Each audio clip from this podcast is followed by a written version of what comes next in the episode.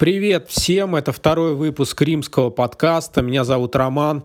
Погнали! Погнали!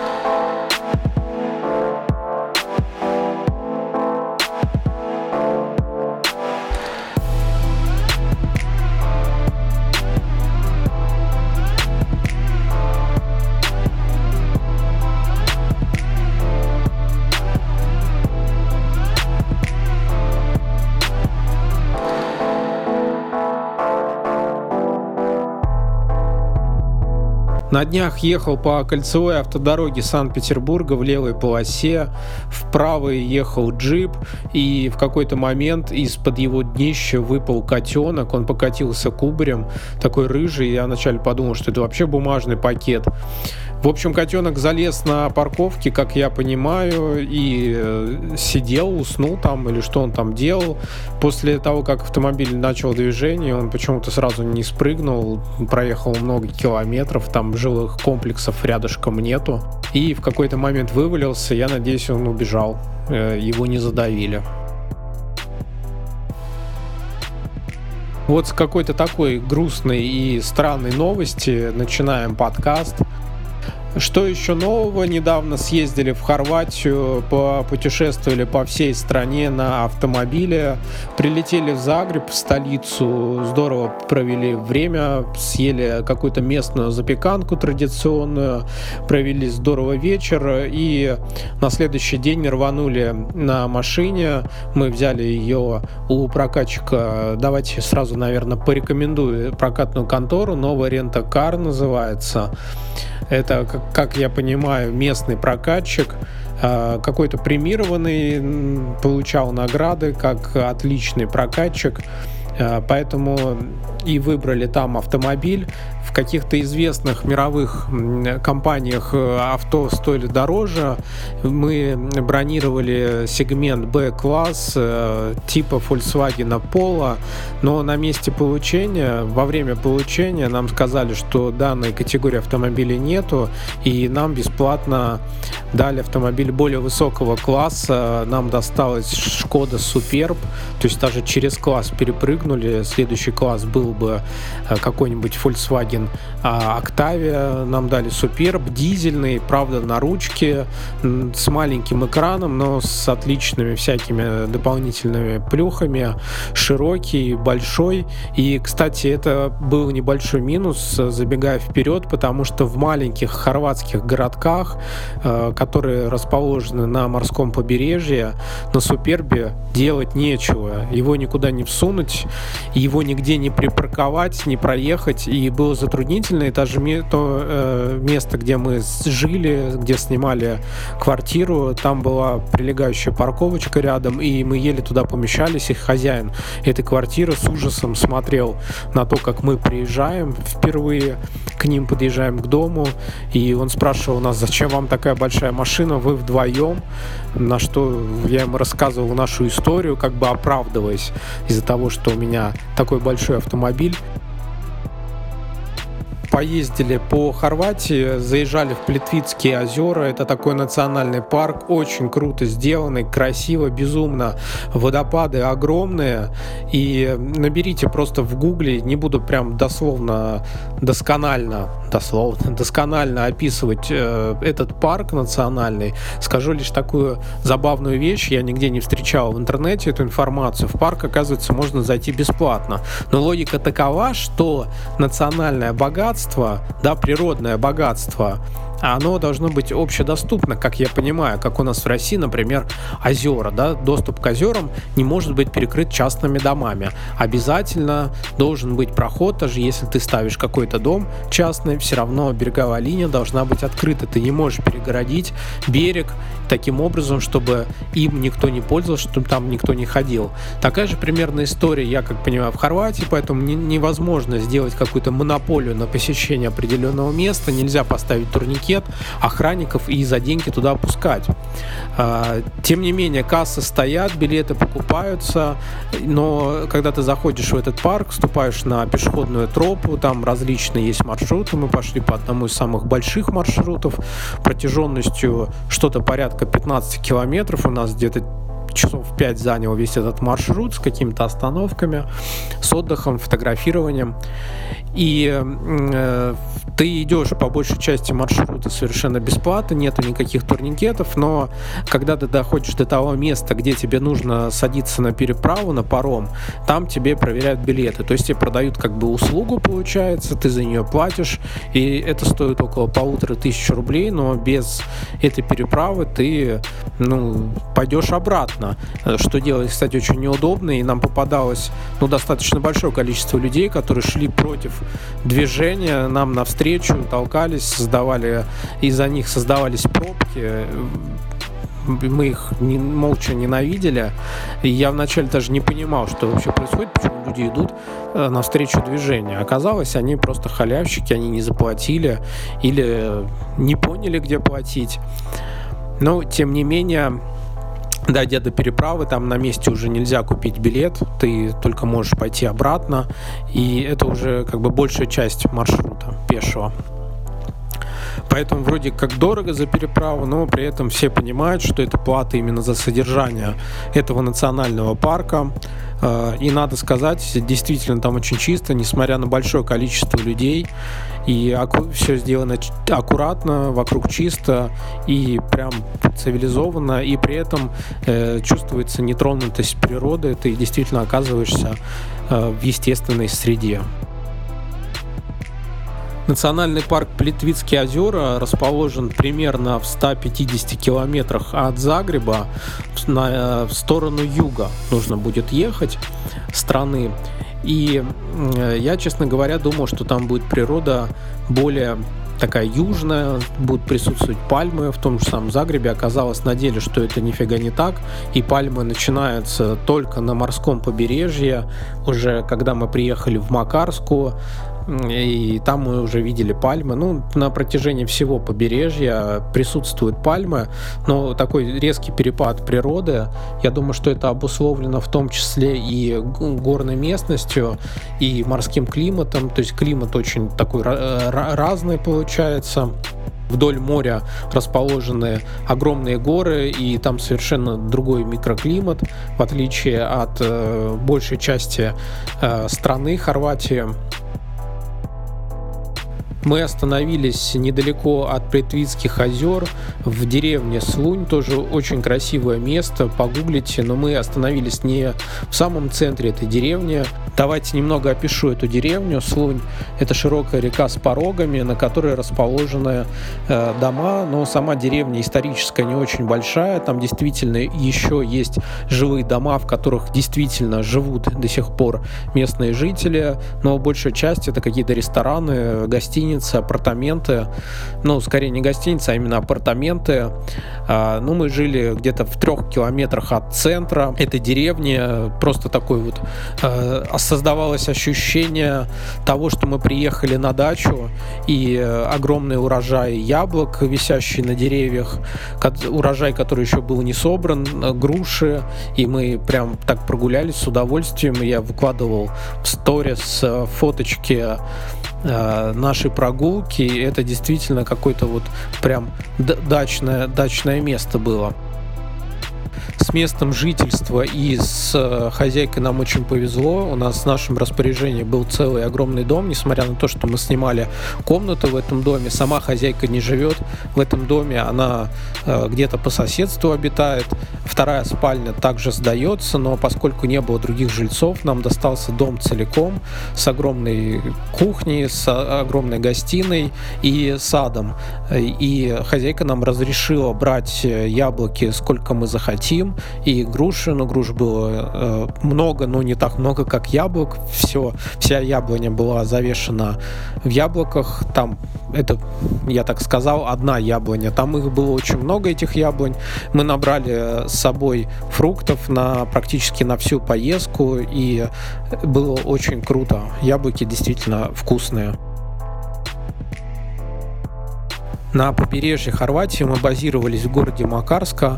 Это такой небольшой относительно город на море, и по сравнению с другими э, крупными городами он вроде бы как не очень большой, но по сравнению с маленькими курортными городками, которые на этом побережье также расположены по соседству, Макарска достаточно большая. Вот так вот замысловато вам рассказал, но, наверное, тысяч на 40 жителей город, ну, по точно не знаю.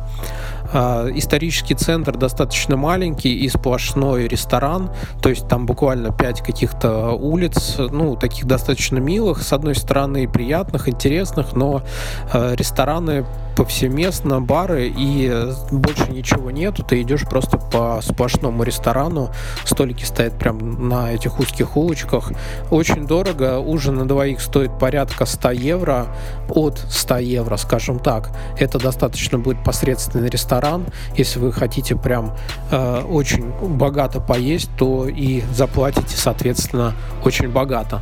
Мы ходили, ели какую-то уличную еду, очень вкусная, кстати, пицца в э, пекарнях местных, пицца и вообще вся итальянская тематика. Также нам удалось поесть э, морепродуктов, которые были доставлены этим же днем с моря, тут же приготовлены на улице. И мы на набережной Макарске поели, заплатили что-то в районе 10 евро с человека. И это было очень дешево по местным меркам. Мы, мы видели даже, как местные жители сами э, ели, заходили Э, в, это заведение, но это не заведение, это уличная такая торговля, какая-то временная была, да, то есть такой уличный временный ресторан, что-то вроде ярмарки. Было вкусно, и нам очень повезло, потому что действительно морепродукты в Хорватии на побережье стоят каких-то безумных денег.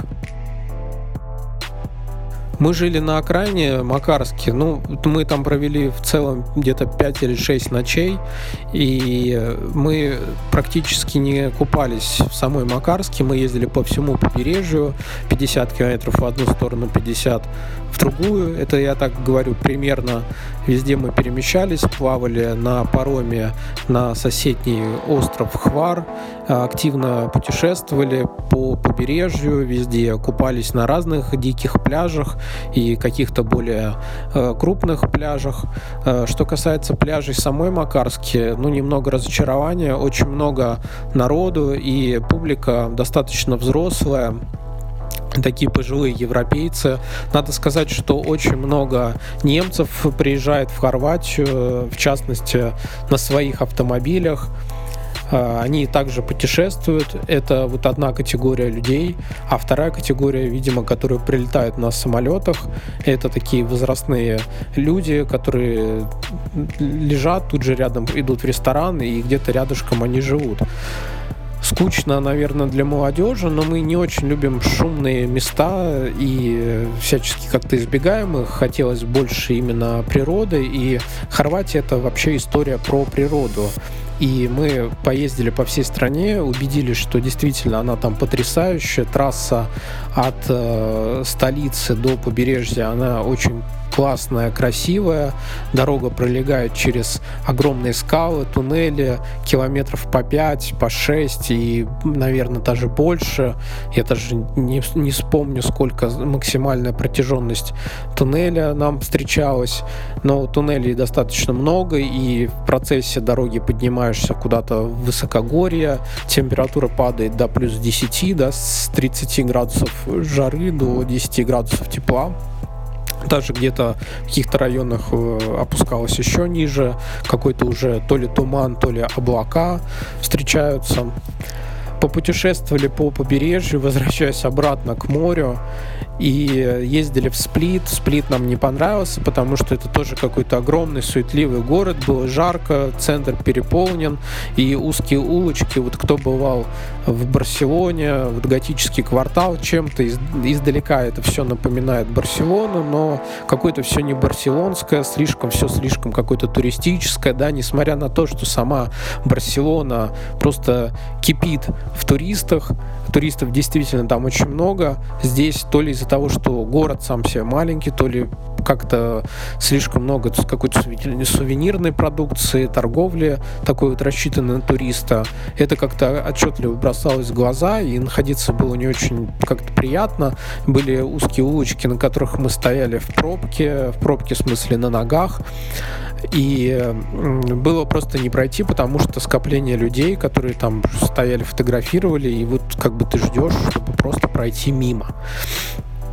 Также ездили в Задр. В Задре мы, кстати, ночевали, и нам очень понравился Задр. То есть такая вот прям дневная прогулочка или вечерняя. Задр, центр города.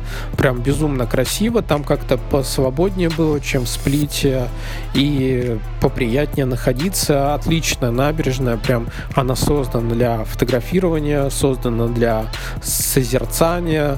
Прям вот э, находиться э, там было очень приятно. И, кстати, кстати, очень много людей приходило на закат. Я такое видел только в Наго, э, в Индии, когда был, когда люди собираются на берегу моря, прям чтобы встретить закаты. Это прям целое огромное событие. Люди аплодируют заходящему солнцу. Если там солнце в Индии уходило прям в океан, и это прям завораживало, и слышались какие-то возгласы, и там э, эмоциональные всплески. Если ты находился даже в этот момент не на море, э, со стороны стороны моря вот это все доносилось, то здесь тоже э, примерно была похожая реакция. Люди аплодировали, прям собирались, чтобы посмотреть на уходящее солнце за горизонт. Но, правда, солнце садилось не в само море, а э, за, как, как бы за остров оно опускалось.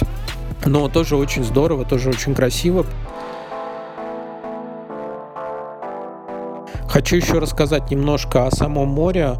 Оно потрясающее, безумно чистая вода, прозрачная.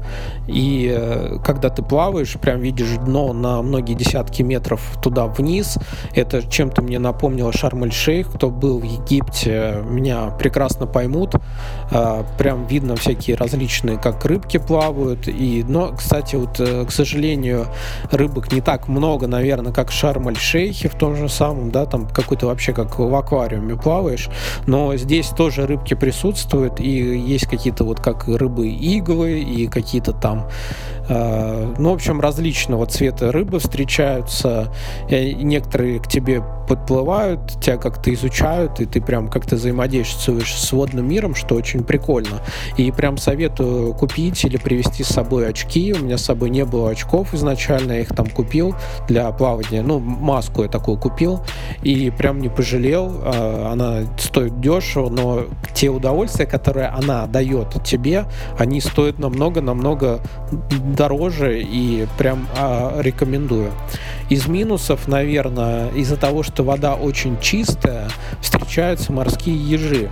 Кстати, дно, оно не песчаное, оно каменистое по большей части всего побережья Хорватии. Есть э, пляжи, есть вот заходы, где камни не очень большие, есть заходы, где э, огромные валуны, то есть это зависит от места, и вот там, где как раз большие камни, там всегда прячутся морские ежи. Кстати, ну вот, например, если вы поедете в Сплит, там городской пляж, он такой песчаный, но песок какой-то некрасивый, это прям городской пляж, нужно понимать, это даже нифига не Барселона, да если в Барселоне ты можешь немножко в сторонку отойти, и там будет как-то приятно, и ты не будешь чувствовать себя в огромном мегаполисе, то здесь ты чувствуешь именно приближенность к этому большому городу, и там рядом находится автовокзал и, по-моему, ЖД вокзал. Ну, в общем, как-то не очень круто. И если бы мы приехали в Сплит и ходили туда купаться, я бы, наверное, остался бы недоволен своим местом местом и времяпрепровождением. Так вот, там есть песочек, действительно, но остальная часть э, побережья, она вся какая-то вот каменистая. И если для меня, в принципе, не было проблемы в камнях, и даже если это большие камни, и даже даже если есть морские ежи, ты заходишь в специальных тапочках, и сразу, практически сразу начинается большая глубина, и как бы ты просто начинаешь плыть, и ничего страшного в этом нету, в этих морских ежах и в камнях. То для не пловцов, как у меня Таня, она не плавает, и для нее это немного было неудобно, потому что она заходила там окунаться, и если камушки большие, и вот эти морские ежи, ходить некомфортно, и находиться в воде некомфортно. Поэтому мы старались находить те места, где небольшие камушки, и мы находили такие места, то есть можно найти. Но обратите на это внимание, если вы поедете с детьми, будет не очень комфортно там находиться. И даже, наверное, опасно для детей, когда есть морские ежи. Решил я поснимать э, красивые фотографии на свой iPhone 7.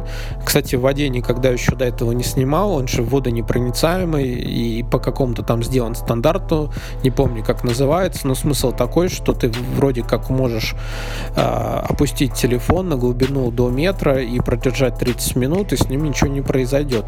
Я до этого телефон мочил, но я мочил в кране, я там немного его мыл, когда если там он что-то совсем запачкался. Было такое, но прям чтобы водоем опускать или там с ним плавать, такого не было. Но тут я решил чего-то вот, э, что мой старичок, относительно старичок, ему уже сколько там, почти два года, э, захочет поснимать под водой. И я как-то особо его сильно-то не погружал, где-то там сантиметров на 30, ну, на полметра это максимум. И не очень-то долго он находился в воде, наверное, максимально там минуту, да какую минуту меньше, там какие-то секунд 20. Но после этого у меня отказал вибромотор, он перестал вибрировать, и после первой перезагрузки, э, после моря, я его перезагрузил, и как-то появилась вибрация, но буквально ненадолго, потом она пропала, и все, на этом исчезла всякая жизнь вибрирующая, мой телефон. Я почитал отзывы, и, как я понимаю, произошло, закоротило этот механизм. Э, стал изучать стоимость ремонта уже в Питере. Сколько стоит стоимость ремонта. На разных сайтах совершенно разная была информация. На одном сайте было 2000 рублей, на каком-то сайте была информация, что это там ремонт стоит около 15 тысяч рублей. В эти 15 тысяч стоит замена вибромотора, зачистка после влаги. Но я, честно говоря, не очень понимал, есть ли там влага. По идее, она не должна быть. Но если его перекоротило, значит, что-то с ним произошло, наверное, какое-то воздействие воды произошло. Я не знаю, и как-то очень жалко было отдавать там те же самые 15 тысяч рублей, а вроде как за 2 тысячи, если ты починишь, то это неэффективно, возможно, окажется. В общем, как бы, когда ты не знаешь правильного ответа, все варианты кажутся какими-то сомнительными, я принял совершенно другой вариант. Я купил просто отдельно вибромотор за 200 рублей, новый, не на разборке, а новую запчасть на площади Восстания здания в Питере есть э, такой вот какой-то магазинчик небольшой, офисный. Купил там запчасти, купил набор отверток и уложился в 500 рублей, поменял буквально тут на днях э, сам себе вибромотор но надо сказать, что сделал это не очень удачно с точки зрения коцок на корпусе. Краска достаточно такая какая-то нежная, и я не знал, как отклеить переднюю крышку айфона. Я смотрел, конечно, на видео, как это все происходит, но у меня почему-то так не получалось сделать аккуратно. И, в общем-то, как бы по движениям я все делал правильно, но у меня не получилось. И остались такие зацепы, коцки. Сам вибромотор держится буквально там на пяти каких-то винтах, и, шлейф еще пристегивается дополнительно. Ну, сама замена быстро происходит. Главное, аккуратно отклеить экран. У меня не очень получилось. Видно, я вот теперь думаю, что мне как бы подкрасить, что ли, его. Как-то непонятно. Вроде аккуратный iPhone. Ну, в принципе, можно самому поменять, но я, наверное, все равно не советую этого делать, потому что аккуратно сделать, если вы никогда этим не занимались, вряд ли получится, на мой взгляд.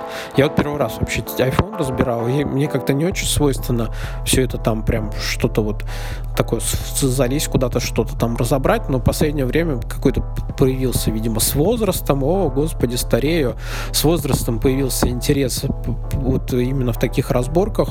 Тут даже дело было не в такой экономии. Конечно, 15 штук мне очень жалко. Я бы, наверное, не стал бы тратить э, эти деньги на iPhone 7, на ремонт iPhone 7, потому что он, ну, на Авито стоит там 20 или там сколько там, 25, а тут э, отдавать практически такую же сумму на ремонт вибромотора, мне кажется, не очень логично. Надо сказать, что пользоваться iPhone 7 без вибромотора совершенно невозможно, потому что Taptic Engine, э, который позволяет кнопке домой э, работать как э, механическая кнопка, не работает, соответственно, ты не понимаешь, как тебе трогать эту кнопку, как тебе на нее нажимать, и ты иногда очень сильно нажимаешь, иногда ты очень слабо нажимаешь, и не чувствуешь отдачи, не понимаешь вообще, как бы ты нажал, не нажал. В общем, через какое-то время, конечно, привыкаешь, но пользоваться как-то совершенно некомфортно, неуютно, и кроме того, э, когда, например, ты переключаешь на беззвучный режим, он так э, издавал небольшую вибрацию, и ты знал, что там кнопка там как-то включилась, а тут ты как э, переключаешь этот ползунок, ничего не происходит, из-за этого все время какой-то впадаешь в ступор, что что-то не так. Конечно, ко всему привыкаешь, но совершенно некомфортно, неудобно, и жить без э, вибромотора невозможно. Да, так что вот эта поломка iPhone 7 в воде к вопросу о водонепроницаемости. Но это, кстати, сама Apple говорит, что это нифига не гарантийный случай, и они не собираются ничего делать. Но я их прекрасно понимаю, потому что неизвестно, на какую глубину э, человек поместил свой iPhone, сколько он там пролежал. Это все очень как-то сомнительно и спорно.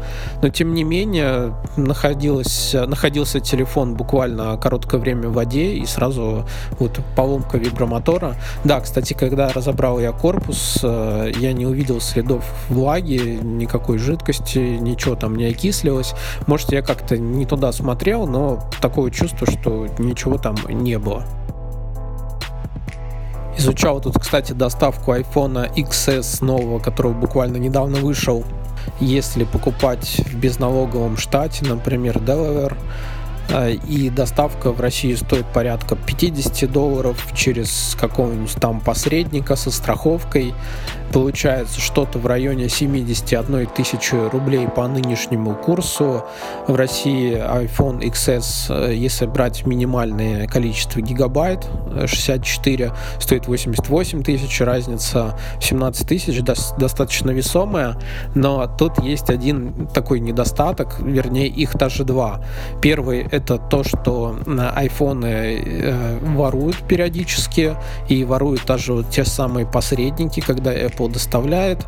Вроде как товар ушел с точки зрения Apple, но он не пришел с точки зрения э, посредника. Натыкался на различных форумах с этой проблемой, и у разных посредников она встречается. И это прям как массово. На э, таможне в России я не знаю, как обстоят дела с кражами. Читал, что iPhone 10 год назад э, активно тоже пропадали у людей, но вроде кто-то возвращал деньги не знаю, может и были те, кто прям попадал. Вот это большой минус, первый, а второй большой минус заключается в том, что гарантия в России не действует. Но вроде как у айфонов э, всемирная гарантия, но э, та модель айфона, которая продается в России, отличается от той модели айфона, которая продается в Штатах. Я не знаю, связано это с eSIM или еще с чем-то, но факт остается фактом. Э, уже это мусолилось на различных форумах. Люди писали э, в службу поддержки Apple, как американскую, так и в российскую, но модели разные, соответственно, э, случаи поломки американца здесь, в России, э, починить его будет невозможно. Но я думаю, что это распространяется, вернее, не думая, а зная точно, что это распространяется и на другие страны СНГ, поэтому, если вы меня слушаете, например, из Украины или из Белоруссии, Э, у вас такая же точно ситуация, как и здесь, э, в Санкт-Петербурге, в России. Возможно, гарантия все-таки появится через какое-то время. Я читал такую историю, что встречалась у Apple похожая тема, когда модели, которая не должна продаваться на территории России, э, они видят, что она здесь э, продается, что она существует, что по активации они якобы видят локацию, где моделью пользуются, да, какой язык там, наверное, выбирают. Э, может быть, геопозицию, хрен их знает. Так вот, после того, как устройства работают, если э, обращаются в русскую службу, регистрируют вот эту заявку, и если этих заявок достаточно много, они запускают в работу по обслуживанию этих моделей в России, американских моделей в России. Возможно, что-то подобное произойдет с XS через какое-то время, но в ближайшее время этого точно не будет. Если у вас что-то сломалось здесь в России, это только какой-то, видимо, платный сервис э, за хорошие деньги, а что-то поменять бесплатно вам точно не получится, поэтому это большой минус. Вот, кстати, вспомнил историю, когда с другом покупали пятерки, iPhone 5, Э, две одинаковых э, пятерки было, одинакового цвета, одинаковый гигабайт. У меня все отлично работало. У друга, э, у него какая-то была проблема с видеокамерой, еще с чем-то была у него видеокамера. Просто с объективом у него была проблема, с фотоаппаратом еще с чем-то у него была проблема, но покупались эти смартфоны в Хельсинки, Финляндии, и он тогда не смог решить э, вопрос ремонта здесь в России. Он ездил именно в Финляндию, чтобы э, сдать этот телефон на диагностику. Ему тогда дали новый, в итоге заменили, но это получается восстановленный новый, да, то есть он полностью запечатан в заводскую упаковку и выглядит как новый, но на самом деле он уже когда-то у кого-то был на руках и починен был, возможно, как я понимаю, это запечатывают все в новый корпус, восстанавливается, продается. То есть это не его iPhone, это уже как бы другой, но тоже восстановленный. Кстати, вот когда покупал вибромотор в магазине, слушал разговор э, продавца с покупателем, который рассказывал, что э, там, где он работает, тоже как, как, какой-то небольшой магазин, э, который торгует серыми айфонами, они завезли вот эти максы большие айфоны, и они у них из восьми штук завезенных, шесть улетели быстро, и два у них зависли, и получается, поскольку уже старт, официальный старт в России наступил, а, они могут продавать там либо по той же цене, но это, мне кажется, не очень выгодно, вернее, как-то все будет протекать очень медленно и вяло. Э, на мой взгляд, серые айфоны должны в России стоить дешевле, чтобы их брали, тем более без гарантии. Там гарантия идет только магазина внутренняя, да, и они уже затем отдают э, в ремонт э, непосредственно в какой-нибудь центр по ремонту телефонов. Так вот, вот эти два айфона у них зависли, и получается, как рассказывал этот парень, что э, то, что они завезли, они вышли просто в ноль, э, смогли окупить саму поездку, сами вот эти шесть устройств, ну, два э, айфона они продадут, но без особого навара, потому что изначально есть неделя для продажи по более высоким ценам. Те, кто стремится прям получить быстро новинку, они, конечно, переплачивают, и у них есть вот буквально неделя, чтобы успеть продать по огромным хорошим ценам.